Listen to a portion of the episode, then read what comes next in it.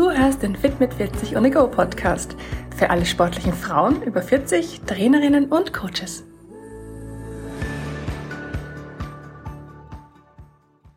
Hallo zusammen, heute aus dem Klemswald in Zindelfingen in der Nähe von Stuttgart. Ich gehe da gerade spazieren und falls du es hörst, die Blätter rauschen so schön am Boden. Ich mag das voll gerne, es ist so ein beruhigendes Geräusch wenn im Herbst die Blätter am Boden liegen, in den buntesten Farben. Du hörst ein paar Vögel zwitschern, aber insgesamt ist es doch schon relativ ruhig und still im Wald. Einfach ein sehr beruhigendes Gefühl. Ich nutze die Spaziergänge sehr gerne, vor allem wenn ich meine Periode bekomme, wie gestern Nacht. Ähm, um meinem Körper ein bisschen Erholung zu gönnen, mache ich an diesem Tag gar keinen Sport. Ich mache nur Yoga und gehe viel spazieren, schlaf ausreichend, ernähre mich noch bewusster als sonst und schaue einfach gut auf mich. Ich sorge für mich und versuche meinen Körper zu unterstützen. Er hat eh schon gerade genug zu tun. Ja, und genau darum geht's halt auch in meiner Podcast-Folge, nämlich um das Thema Periode. Wie unterstützt du deinen Körper besser während deiner Periode? Ja, und wenn du jetzt so nicht reinfühlst, dann kannst du dir vielleicht schon vorstellen, dass ganz am Anfang deiner Periode nicht der richtige Zeitpunkt ist, deinen Körper besonders herauszufordern. Sobald du nämlich deine Periode bekommst, da ist dein Körper sowieso schon ordentlich beschäftigt. Und zwar damit, die Innenschicht deiner Gebärmutter zu erneuern, um eine neue potenzielle Schwangerschaft für dich zu ermöglichen. Und dazu kommt auch noch, während dein Körper da jetzt schon voll aufräumt gerade, bereitet er sich gleichzeitig auch schon auf das nächste mögliche Kind vor. Das heißt, noch am ersten Tag deiner Periode beginnt die Reifung der nächsten Eizelle alles gerade ein bisschen viel für deinen Körper, oder? Also, sei geduldig mit dir selbst, schlafe ausreichend und schau einfach, dass dir gut geht. Besonders gut kannst du deinen Körper in dieser Phase jetzt mit der richtigen Ernährungsweise unterstützen. Denn dein Körper, der braucht für einen smoothen Zyklus verschiedene Hormone. Die bildet er aus den Nährstoffen und Mineralien, die du über deine Ernährung zu dir nimmst.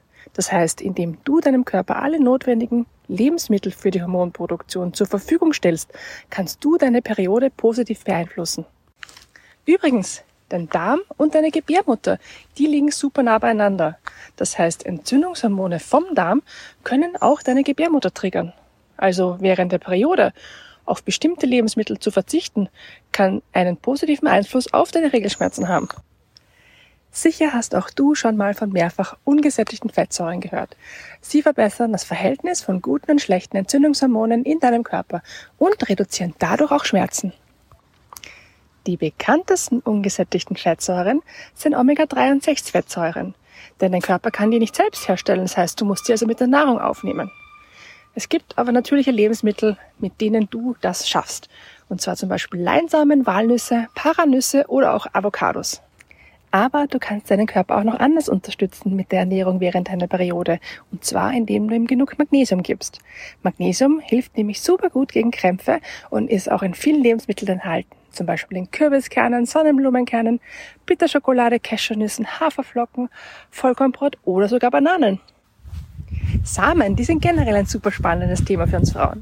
Zum Thema Seed Cycling werde ich noch eine eigene Podcast-Folge aufnehmen, weil ich es einfach unglaublich spannend finde, allgemein, wie du deinen Körper mit Samen unterstützen kannst und im Speziellen, welche Samen dich wann im Zyklus am besten unterstützen. Auf deinen Soulfood, darauf musst du deswegen aber trotzdem nicht verzichten, finde ich. Wenn dich Schokolade glücklich macht zum Beispiel, dann isst das Schokolade. Aber versuch halt nicht gleich die ganze Tafel zu verdrücken, okay? Ich weiß schon. Am liebsten würden wir uns alle während unserer Periode unter einer Decke verkriechen mit einer Wärmeflasche, ganz kuschelig. Aber so verlockend das auch sein macht, das macht wenig Sinn und das macht das Ganze auch nicht besser. Bewegung tut deinem Körper und deiner Seele jetzt echt gut. In den ersten beiden Tagen, vor allem wenn du hier unter vielleicht sogar starken Krämpfen leidest, unterstütze deinen Körper mit lockerem Training wie Radfahren, Yoga, Schwimmen oder geh einfach nur spazieren. Wenn die Krämpfe dann nachlassen, dann kannst du auch die Intensität deines Trainings steigern. Aber übertreib's von der Dauer mal nicht am Anfang. Und auch wenn dir das jetzt vielleicht nicht so in den Sinn kommt, gleich als erstes, aber Cardio-Training mit höherer Intensität, das kann dir jetzt auch gut tun. Durch die hohe Intensität, da wird nämlich eine Ausschüttung von Glückshormonen in deinem Körper angekurbelt. Und das wirkt sich nicht nur positiv auf das allgemeine Wohlbefinden aus, sondern auch auf negative Begleiterscheinungen wie Unwohlsein oder Schmerzen.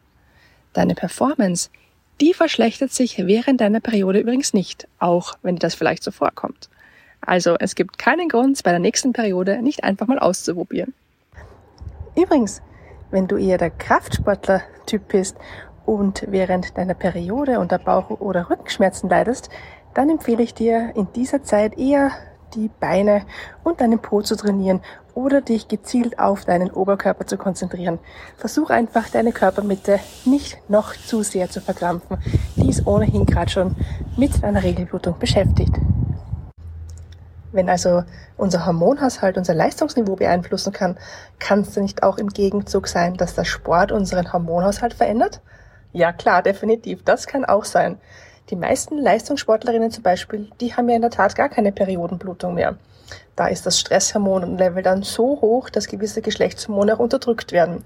Das heißt, wenn du als Sportlerin keinen regelmäßigen Zyklus mehr hast und auch keine Regelblutung, dann würde ich dir empfehlen, mal mit deinem Gynäkologen zu sprechen und auch gegebenenfalls mit einem Sportarzt, weil vielleicht hast du dann einfach ein bisschen zu viel trainiert, dich schlecht ernährt oder vielleicht sogar zu wenig gegessen. Auf jeden Fall solltest du das ähm, bei deinem Arzt deines Vertrauens abklären lassen, denn zu so einer Situation soll es am besten gar nicht erst kommen.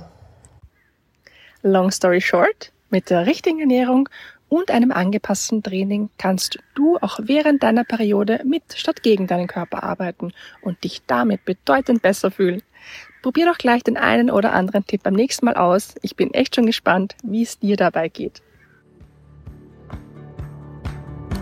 Danke, dass du heute wieder mit dabei warst. Hat dir diese Folge geholfen oder kennst du jemanden, dem der Inhalt dieser Folge helfen könnte? Dann erzähl deinen Freundinnen doch gerne davon.